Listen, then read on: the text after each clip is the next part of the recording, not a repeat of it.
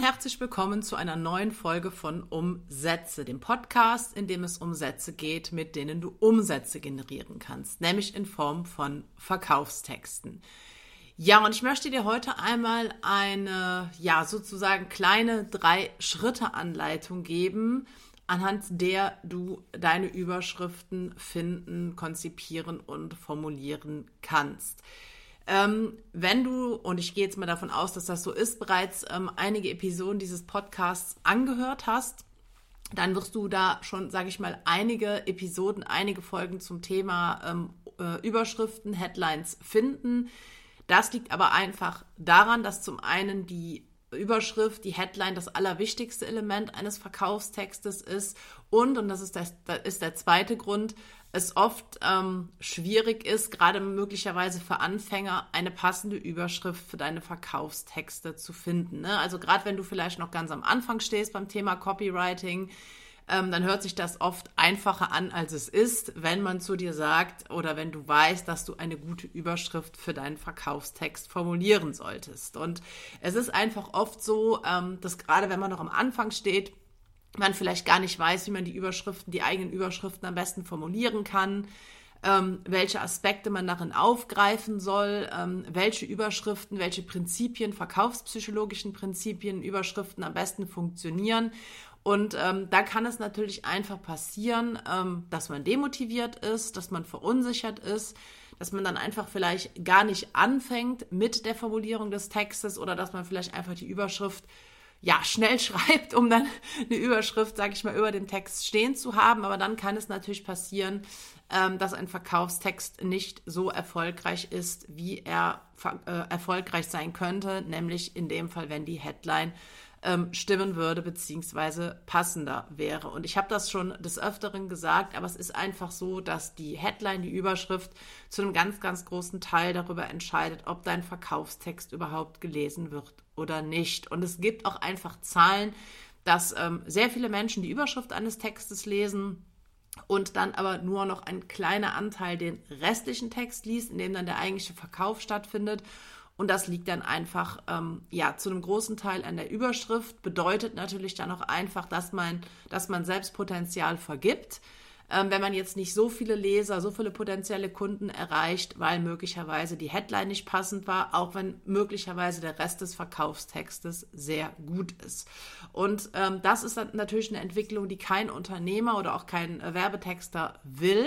Und wie gesagt, deswegen gibt es jetzt in dieser Folge so ein paar kleine Impulse, ähm, ein paar Anregungen, anhand derer du deine Überschriften formulieren kannst. Und ich möchte jetzt auch direkt was Motivierendes sagen, damit das Ganze nicht so demotivierend klingt. Wenn man weiß, nach welchen Prinzipien man sich richten soll beim Formulieren von Überschriften, dann ist es oft einfacher, als man denkt, erfolgreiche und profitable Überschriften zu formulieren. Man muss halt nur wissen, wie man beginnt und wie man halt die richtigen Ansätze, die richtigen Perspektiven und Mechanismen finden kann. Und deswegen erläutere ich dir jetzt drei Schritte, die du gehen kannst, um verkaufsstarke Überschriften für deine Verkaufstexte zu formulieren. Und der erste Schritt besteht darin, das größte Problem deiner Zielgruppe zu analysieren.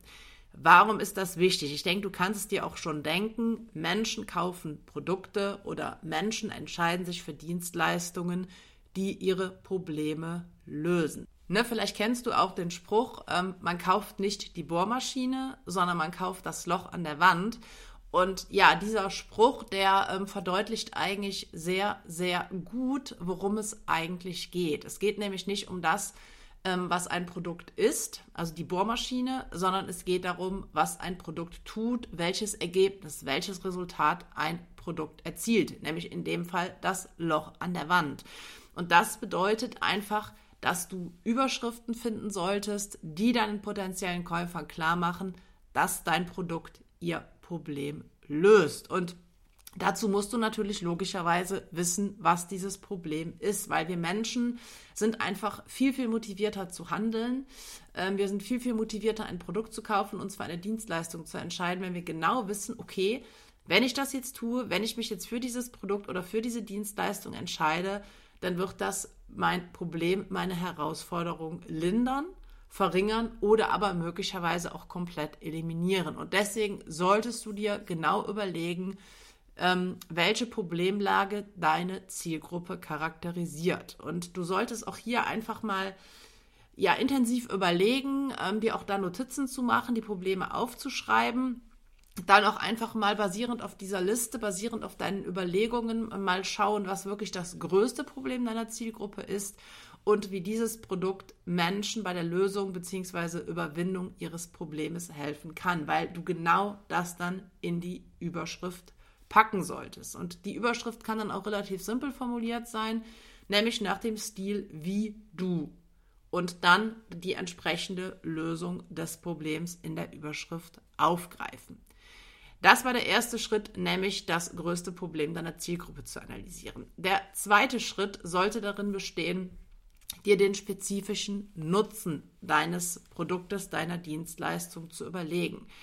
Das heißt, wenn du ermittelt hast, ähm, was dein Produkt für oder deine Dienstleistung für deinen ähm, potenziellen Kunden tut, dass ein Problem damit gelöst werden kann, welches Problem damit gelöst werden kann, dann solltest du halt überlegen, wie genau das Produkt dieses macht.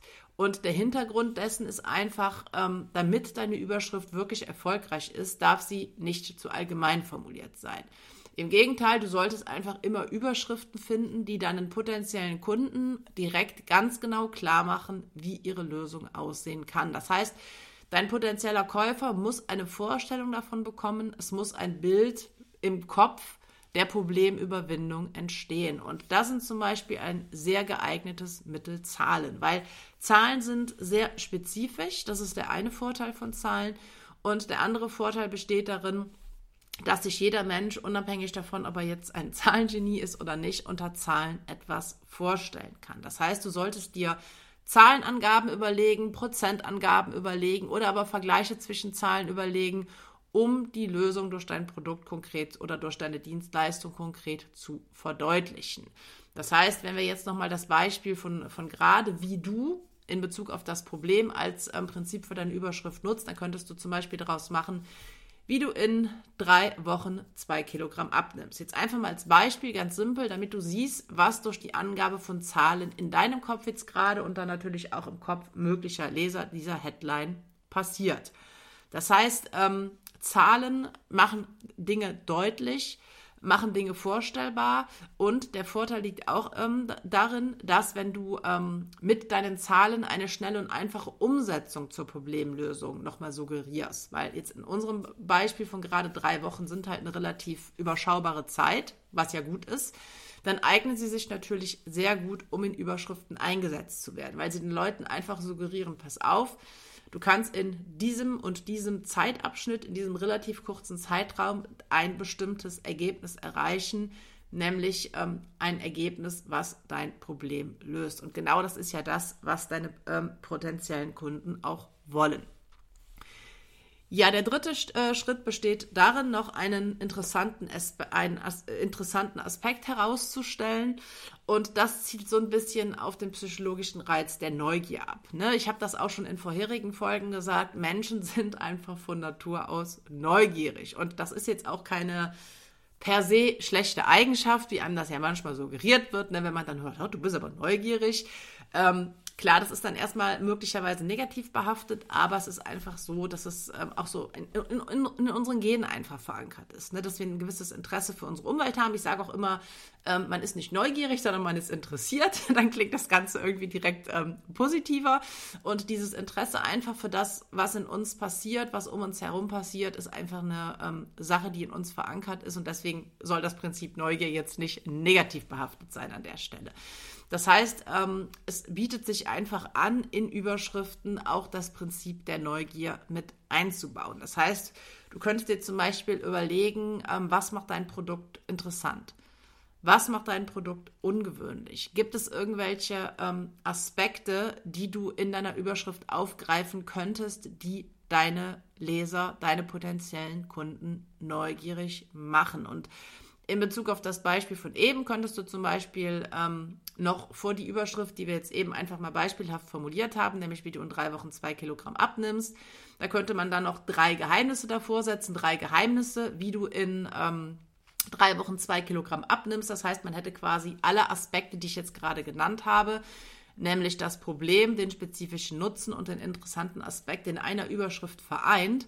Und du merkst jetzt auch an diesem Beispiel, das besteht ja auch aus, aus gar nicht so vielen Worten, dass man auch mit ja relativ wenig ähm, Text, sage ich jetzt einfach mal, schon einen großen Effekt erzielen kann. Nämlich dann, wenn dieser Text, auch wenn es nur wenig Text ist, auf bestimmte psychologische Mechanismen und Reize abzielt. Und das ist ja auch das Interessante, das ist ja auch das Schöne am Thema Copywriting, was es so faszinierend macht, zumindest für mich, dass da einfach Psychologie und Sprache ähm, ja ineinander greifen und sich gegenseitig dann in ihre Wirkung verstärken. Und um jetzt nochmal auf den, das Prinzip der Neugier ähm, zurückzukommen, es ist einfach so, wenn man ähm, neugierig machende Aspekte in Überschriften oder auch generell in Verkaufstexten einsetzt, und vor allen Dingen die Neugier dann auch später auflöst, das ist wichtig, dann bietet man damit den eigenen Leser natürlich einen weiteren Grund, die Verkaufstexte oder den entsprechenden Text zu lesen. Weil es einfach psychologisch so ist, dass eine unbefriedigte Neugier ein ungutes Gefühl den Menschen zurücklässt das wollen wir natürlich nicht. Deswegen, wenn du jetzt in deiner ähm, Überschrift Geheimnisse ankündigst oder eine spezielle ähm, Enthüllung ankündigst, dann solltest du diese natürlich dann in deinem Verkaufstext auch aufgreifen und genau das dann mit deinem Produkt oder mit deiner Dienstleistung als Lösung verknüpfen. Ja, wenn du jetzt wissen willst, wie du prinzipiell Verkaufstexte im Ganzen schreibst, weil die Überschrift ist natürlich nur ein Aspekt, dann schau auch gerne einfach mal in die ähm, Episodenbeschreibung hier zu dieser Folge. Da findest du den Link zu meinem Buch Verkaufstext. Und da gehe ich auf das Thema Überschriften und alle weiteren psychologischen und sprachlichen Elemente in Verkaufstexten nochmal intensiver und genauer ein. Ja, ansonsten danke ich dir für deine Zeit, für deine Aufmerksamkeit und dann hoffe ich, dass wir uns in der nächsten Folge von Umsätze wiederhören.